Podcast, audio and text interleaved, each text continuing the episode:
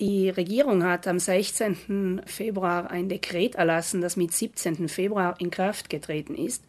Und dieses Dekret betrifft alle Steuerabzüge für Baumaßnahmen bei Immobilien.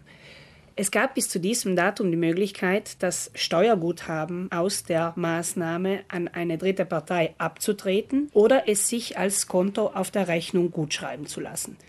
Diese zwei Möglichkeiten sind jetzt weggefallen. Allerdings gilt die Maßnahme vorerst nur vorübergehend. Jetzt muss das Parlament das Dekret in ein Gesetz umwandeln. Nur steht noch nicht fest, was davon umgesetzt wird, ob das ganze Dekret oder nur Teile davon.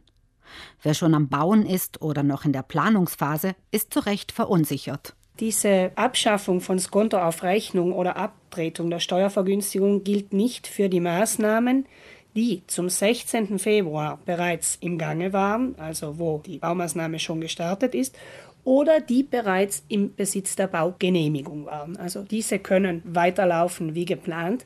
Für alle anderen ist der Stopp eingetreten. Seit dem 17. Februar kann also nur der Bauherr oder die Bauherrin selbst den Steuerabzug für die eigene Steuererklärung verwenden. Das Dekret unterscheidet dann weiterhin, ob es sich um einen Superbonus handelt oder um Maßnahmen abseits des Superbonus und dann wird noch einmal unterschieden, ob es sich um ein Kondominium handelt oder ein Nicht-Kondominium, also ein Einfamilienhaus.